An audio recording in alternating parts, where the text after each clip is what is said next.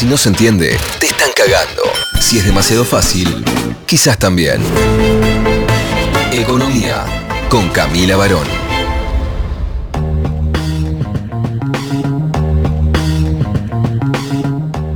Nos preguntamos entonces por peleas, peleas, peleas. ¿Cuál es la pelea del momento en términos económicos? ¿Cuál es el antagonismo que se expresa en estas elecciones en Argentina en términos de programa económico, clivajes, eh, quién contra quién, ¿no? ¿Cómo se está armando esa discusión? Se dice que quizás ahora ya no es más el antagonismo entre izquierda y derecha y la realidad es que todo lo que venimos conversando en este programa y lo que se vio en el debate eh, de la semana pasada y quienes están de candidatos, candidates en estas elecciones, nos hace pensar que evidentemente no hay una pelea entre izquierdas y derechas, que eso quizás al menos en este momento está completamente perimido, ¿no? Y la, distinción va por otro lado. ¿Cuál es ese otro lugar donde digamos, está partiendo el escenario y qué es lo que, eh, a lo que se enfrentan quienes probablemente pasen a eh, una segunda vuelta? Ojalá que haya segunda vuelta, ¿no? Siempre tenemos que estar eh, con, esa, con esa advertencia. Sufriendo.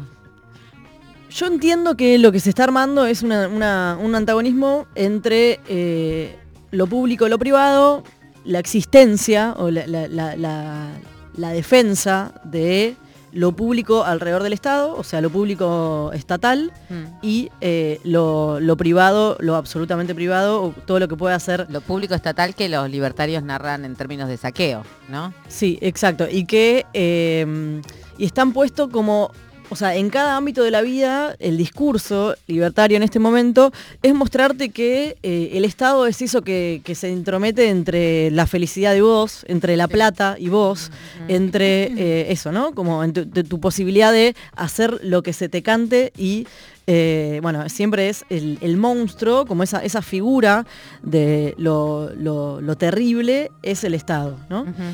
Y, mm, y venía pensando en cómo esto dialoga con, bueno, con la historia de América Latina, digamos, como con, qué han producido las dictaduras en América Latina, eh, cómo, bueno, eh, los estados también han estado involucrados mm, en, esas eh, dictaduras que tuvimos en la región.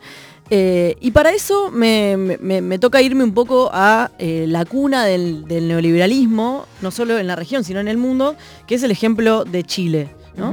Eh, en Chile sabemos que eh, el experimento neoliberal, podemos llamarlo así, ¿no? Fue como un, esto, el neoliberalismo instalado desde arriba eh, y, digamos, permeado en la sociedad, cambiando la forma en que la gente se relaciona, en el vínculo entre, entre las personas, eh, ha sido, acá tenemos Está una llorando. compañera, una chilena llorando.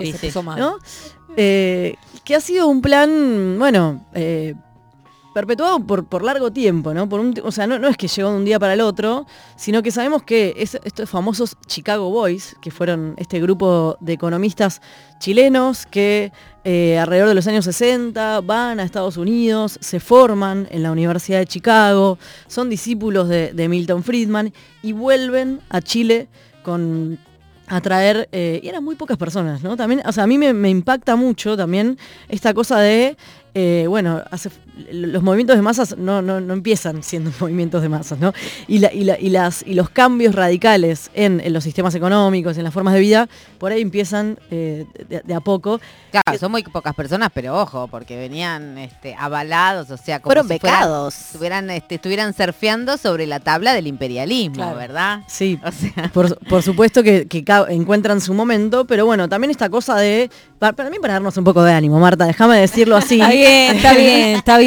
A veces podemos ser pocas, poques, deseando algo. eso no me, pero cabe, con eso no me cabe insistencia, duda, pero eh, bueno. encontramos nuestro momento histórico también, ¿no? Como que es esa cosa de, bueno, el- eh, encontrar, o sea, unas ideas que enganchan con el, con el momento.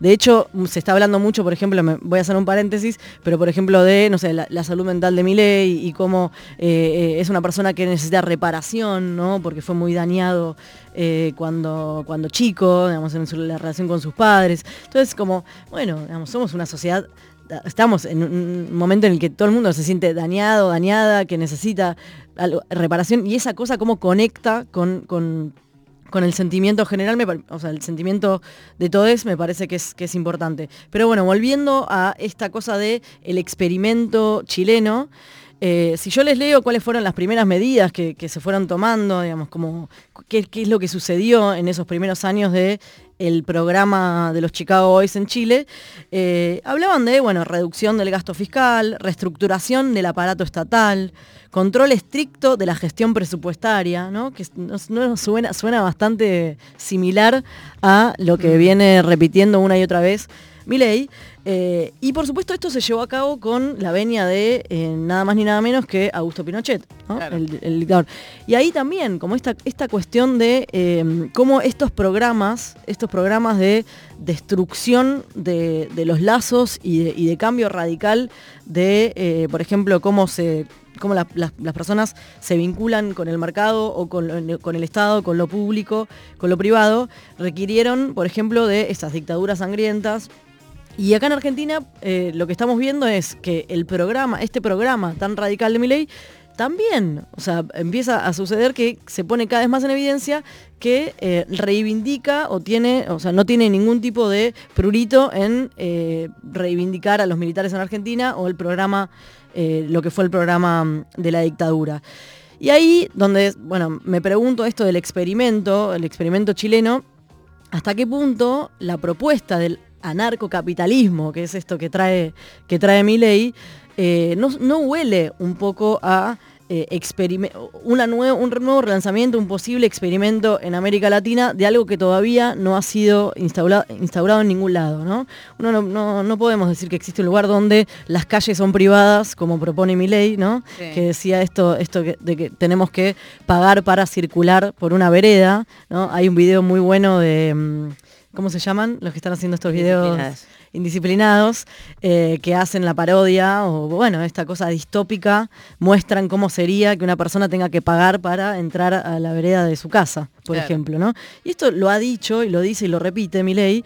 Entonces, ¿hasta qué punto esta idea de la inexistencia del Estado, o sea, de reducir el Estado hasta su destrucción máxima, eh, no puede empezar a pensarse como esto, ¿no? Un escenario donde nos volvamos en Argentina ese experimento eh, que tiene muchos vínculos con Estados Unidos. Podemos mencionar, por ejemplo, el Instituto Cato, que es este instituto eh, de, este think tank de derecha muy vinculado a bueno, el financiamiento de todas las organizaciones eh, libertarias, de todos los influencers eh, que, eso, eso existe. Entonces, y también ahí me resuena, ¿no? Cuando mi ley dice, bueno, en 20 años podemos ser Alemania, en Francia, y en 35 podemos ser Estados Unidos, ¿no?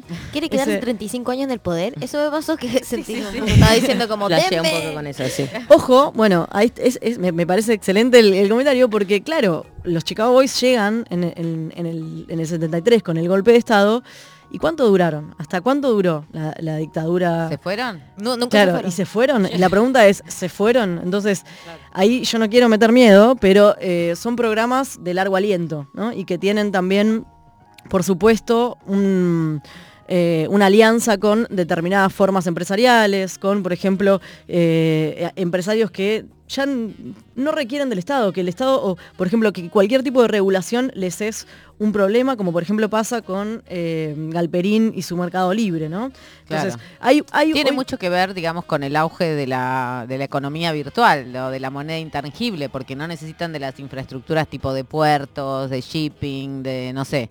No, los eh, fierros son otra cosa para ellos. O sea, como que alguien les ponga los fierros es otra cosa que tiene que ver con lo virtual. Pero es esto de como donde hay un negocio, hay un nuevo derecho. La ley de pesca. Y como que las leyes están hechas para los negocios. O bueno, eso pasa en Chile por lo menos. Como que se adaptan. Las necesidades no implican derechos, pero los negocios sí. Sí. Sí, así es. Entonces, bueno, esto, ¿no? Como también una nueva posibilidad o, una nueva forma de, pensar el mercado y lo empresarial, esto, ¿no? Ya que no necesita ni siquiera que el Estado digamos, le colabore, ¿no? Al revés. Es una cosa de eh, directamente la destrucción, donde, eh, bueno, es el individualismo llevado al, extremo de que cada uno, cada uno se vinculará como pueda con esa entelequia que es, eh, que son que son los mercados. El problema es cuando qué capacidad de daño podría tener esta idea no sin antecedentes, digamos, eh, aplicada aquí en, eh, en su primer tramo, digamos, ¿no? E, esa es, esa es la gran pregunta. Vos decís, bueno, no queda otra, va a ganar mi ley, tenemos que resistir, pero realmente qué capacidad de daño tiene en su primer tramo, digamos. Bueno, te, voy a leer cuáles son, por ejemplo, las medidas de las que habla, eh, bueno, este plan Milei Ocampo, ¿no? Que Ocampo es este economista de Milei, y estas son, eh, esta es una presentación que hizo Bull Market, que es como el la sociedad de bolsa que tiene, que maneja Ramiro Marra. Ramiro Marra, eh, que heredó de su padre, bueno, que hay que acá, y él dijo, no, no, no me ofendas, de mi padre y de mi madre, defendiendo ahí a la madre. Es una herencia de sus padres y su madre. Y él habla, bueno, de liberalización del mercado de cambio, o sea, las primeras medidas, ¿no? Entrando, liberalización de tarifas, ¿no? Acomodamiento rápido de esto, de las tarifas ya directamente. Eh, hablan de una hiperinflación, o sea, por supuesto que esta, eso le decimos mucho, ¿no? Este programa lleva automáticamente una liberalización del, tipo de cambio, lleva a una, hiperinflación. hiperinflación. Ellos hablan de una hiperinflación de 45 a 60 días, o sea, como es, van a, o sea, pedirían esta cosa, ¿no? tu vida en 60 días. Aguantame estos 60 días y la frenamos, pero claro, o sea, ya con una distribución del ingreso hecha pomada, donde, eh, bueno, eh, eh, quienes tienen dólares, como siempre sabemos que son los que ganan, y quienes reciben ingresos en pesos perderían. Eh, entonces, ese es el, escenario que plantean, ¿no? De, esta liberalización total, pero claro, eh, es imposible de pensar... relaciones laborales, por ejemplo, ¿qué, pasaría con las relaciones laborales? ¿Entre estas medidas no hay nada que tenga que ver con, con las relaciones laborales? El planteo de mi ley es, bueno, los sindicatos obviamente no tienen que intervenir, es la vieja, eso es una, ahí es donde no hay nada nuevo, ¿no? Está esta cosa vieja de, la derecha que, eh, y, de, y, de, la derecha histórica, que tiene que ver con que los sindicatos son eh, una manera de entorpecer, que gracias a los sindicatos todo funciona peor, ¿no? No hay empleo porque eh, no dejan despedir y que el mercado se acomode, ¿no? Que tendría que ser como comer y descomer. Recordamos ahí el atriaca, el, acá el ministro, en eso, en eso no hay mucha diferencia y de hecho, el, por ejemplo, entre, tampoco hay mucha diferencia entre Bullrich y Milley en lo que plantean respecto de, por ejemplo, el sindicato docente, etcétera, etcétera. ¿no? Eh, entonces, eso, me parece que, y, hay algunos elementos, hoy por ejemplo miraba un, meme, digamos, que circulaba de Estados Unidos, donde, por ejemplo, en las escuelas ya no solo, o sea, el ataque, por ejemplo, a lo, a lo público y a lo estatal, va muy de la mano de cómo debería ser la educación y, la, y la salud, ¿no? Que son dos cosas que solemos defender como algo que no debería estar bien librado, claro, librado a esas leyes del mercado. Entonces, me parece que ahí hay dos puntos, en, en la salud y en la educación, que son cosas a defender y cuando a mí me preguntaban, bueno, ¿qué pelea querés dar? ¿no? Y un poco es la pelea por esto, por la pelea por que hay que poder sostener y, discutir de, manera profunda por qué eh, hay determinadas cuestiones de la vida muy importantes que no tienen que estar libradas a, esa, a ese mercado y la salud y la educación son una de ellas. Y el ataque, por ejemplo, a eh, los docentes, las docentes, eh, de, las escuelas públicas, en realidad de todas las escuelas en general, es muy virulento y en los Estados Unidos está pasando también que ya no es solo contra la ideología de género, como le dicen, sino, por ejemplo, eh, contra los discursos eh, racistas, mm. cuando los docentes intentan dar esa, batalla, ¿no? Entonces, que eso que llaman ideología de género, nosotros llamamos transfeminismo, es, este, está íntimamente ligado con, este, con el antirracismo también, ¿no? Exacto.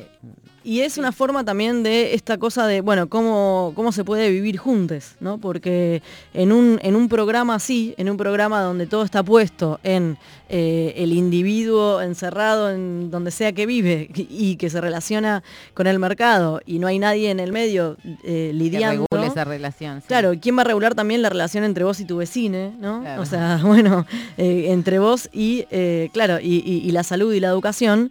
Bueno, el planteo es eso, que, que, que existan comunidades privadas, todo, absolutamente todo, todo privatizado. Entonces, me parece que la pregunta es una pregunta económica también, de cómo eh, nos hacemos de lo necesario para vivir eh, y también para poder vivir juntos y que no sea todo una lucha de intereses, ¿no? Porque el mercado lo que plantea es eso, es la lucha de intereses donde el más fuerte siempre gana y eso también es, es una cuestión económica. Así que para cerrar, no seamos el experimento esta vez, que ya conocemos a, dónde van y lo difícil que es desarmarlos, así que no nos volvamos ese experimento que ha sido eh, los Chicago Boys y el neoliberalismo en Chile, con la escuela austríaca en Argentina. La hiciste llorar. Así que, por favor, amigos chilenos, no rescátennos. No llores, José. Igual, este, bueno, amigues chilenes, este, vengan, crucen la cordillera como nos han prometido, ¿eh? Que yo lo escuché eso. Compañera, no sueltes la marea, que estamos dispuestas a, cruzar, la cordillera. Bien, acá las queremos, ¿eh? Fighters. Y a defender lo público. Luchadoras, luchadores. Así como dice esta canción de Cristina Aguilera. After all you put me through, you think I despise you. But in the end, I wanna thank you, cause you made me that much stronger. When I